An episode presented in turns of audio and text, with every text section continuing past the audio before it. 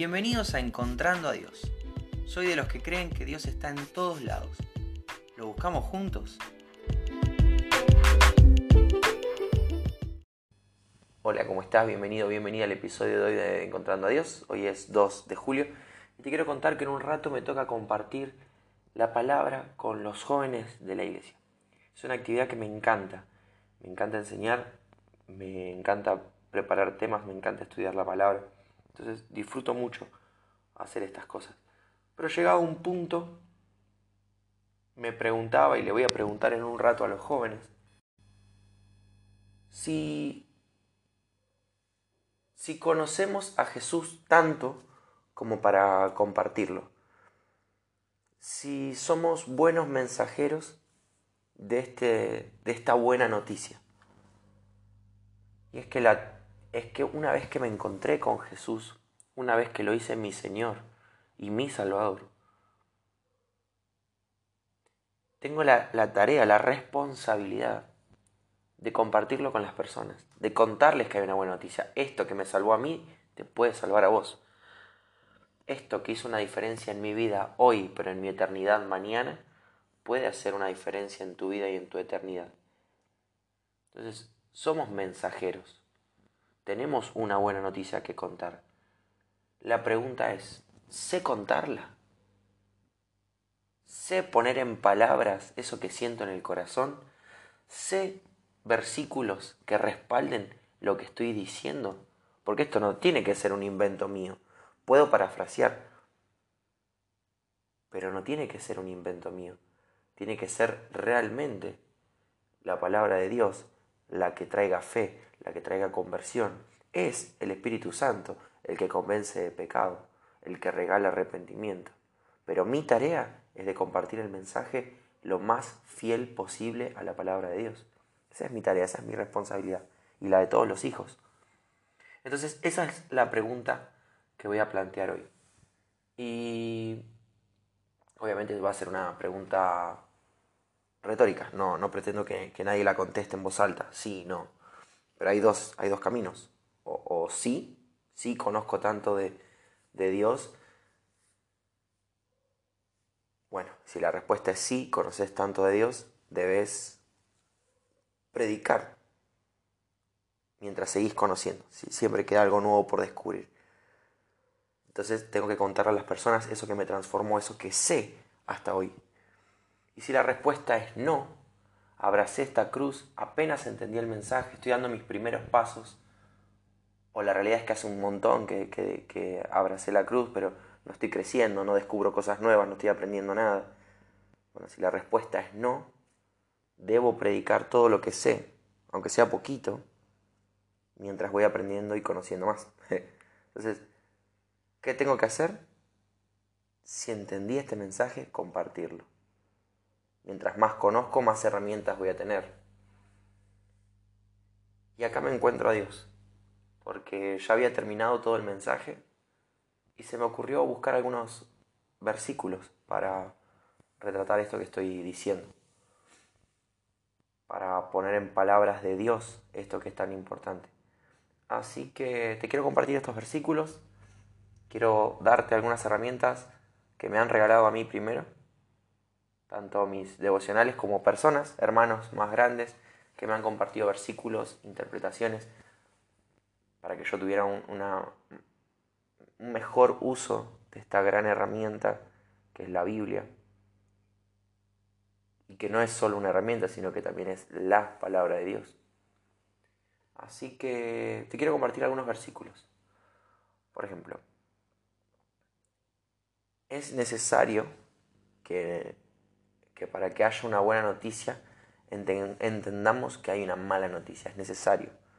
La buena noticia, no para asustar al público, porque no es eso. No estamos condicionando a nadie, no estamos vendiendo nada. Es, es contar toda la verdad. Y la verdad no siempre es fácil de decir. Y la verdad no todo el mundo está dispuesto a aceptarla.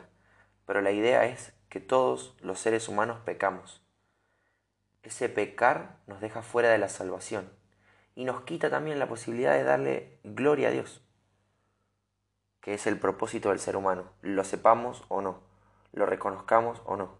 Por eso hay tanta gente frustrada. Porque, porque busca desarrollarse en el trabajo y eso no trae satisfacción. Busca vivir de, fiesta y eso no trae satisfacción. Busca tener un buen estatus, tener propiedades, ser un buen padre de familia. Y está todo muy bueno. Pero eso no es la resolución del ser humano. Nosotros nacimos para darle gloria a Dios. Y Romanos 3:23 dice eso. Por cuanto todos pecaron, están destituidos de la gloria de Dios. Todos pecaron. No podemos formar parte de la gloria de Dios porque nuestro pecado nos aleja. Otro punto importante y del que hay que hablar es que la salvación es inaccesible para el ser humano. No puedo, yo por mis propios medios, alcanzar la salvación. Ser restituido a esta gloria de Dios. No puedo volver a entrar a Dios. No puedo ponerme a cuentas con Dios. No, no puedo. No está en mi capacidad de, de ser humano pecador. Entonces era necesario que un inocente pague por los pecadores. Era necesario que alguien pague esa deuda que yo no podía pagar. Entonces te comparto el versículo que está en Romanos 3, 24, 25 y 26, que dice, pero Dios, por su gran amor, gratuitamente nos declara inocentes, porque Jesucristo pagó todas nuestras deudas. Dios ofreció a Jesucristo como sacrificio por nuestros pecados. Cuando creemos esto, Dios nos perdona todos nuestros pecados pasados, pues nos tiene paciencia. De esa manera da a conocer su justicia y muestra que Él es justo y que nos hace justos por tener fe en Cristo Jesús. Hay una esperanza. Hay, hay, hay una esperanza, hay un inocente, y esto es terrible, que pagó mi deuda. Mi deuda era muerte, y vino Cristo y la pagó. Esto es hermoso y es terrible. Es hermoso porque me trae salvación a mí, pero es terrible porque murió un inocente. Igual el, relato sigue, la historia sigue. Hay, hay, hay una buena noticia, no solo para nosotros, que ya la descubrimos, sino para, para este mensaje. Y es que Cristo no, no quedó muerto. Dios lo resucitó. Primera Pedro 1.3 dice, bendito el Dios y Padre de nuestro Señor Jesucristo, que según su grande misericordia nos hizo renacer para una esperanza viva, esto es una buena noticia para nosotros, por la resurrección de Jesucristo de los muertos. Jesús estuvo muerto, pero resucitó, y resucitó con poder. Y ahora no, no es Dios en rol de un hijo de carpintero. Resucita como Dios Salvador, como Dios Rey de todo, que venció la muerte, que, y que vuelve a buscar a su iglesia, porque esto también es importante. Filipenses 3:20 dice, porque nuestra ciudadanía está en los cielos, de donde también ansiosamente esperamos a un Salvador, el Señor Jesucristo. Romanos 5:10 dice que cuando éramos enemigos de Dios, Él hizo las paces con nosotros a través de la muerte de su Hijo con mayor razón, ahora que somos amigos de Dios, Él nos va a salvar por medio de la vida de Cristo. Éramos enemigos, estábamos separados, no podíamos pagar. Fíjate que es esto de lo que te hablo siempre, pero ahora lo pongo en versículos específicos. Y esta es mi lista. No es una lista definitiva, no es una lista 100% eficaz, que cada vez que le lea a alguien estos 5 o 6 versículos va a acceder a la salvación instantáneamente. No, no, no. Son los versículos que hoy Miguel elige para contarte qué es lo que cree.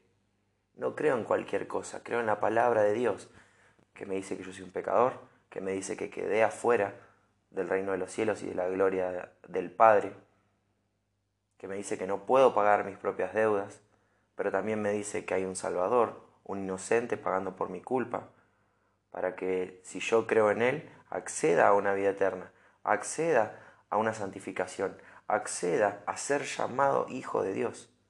Ya no soy enemigo, ahora soy hijo amado.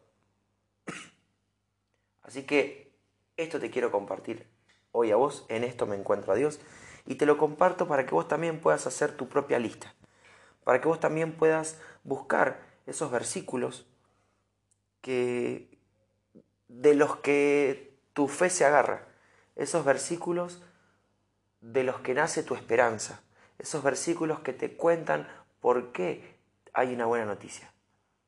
Y cuál es esa buena noticia y que también te dan herramientas para contar esta buena noticia. Esto te quería compartir, espero que te bendiga. Si Dios quiere nos volvemos a encontrar mañana.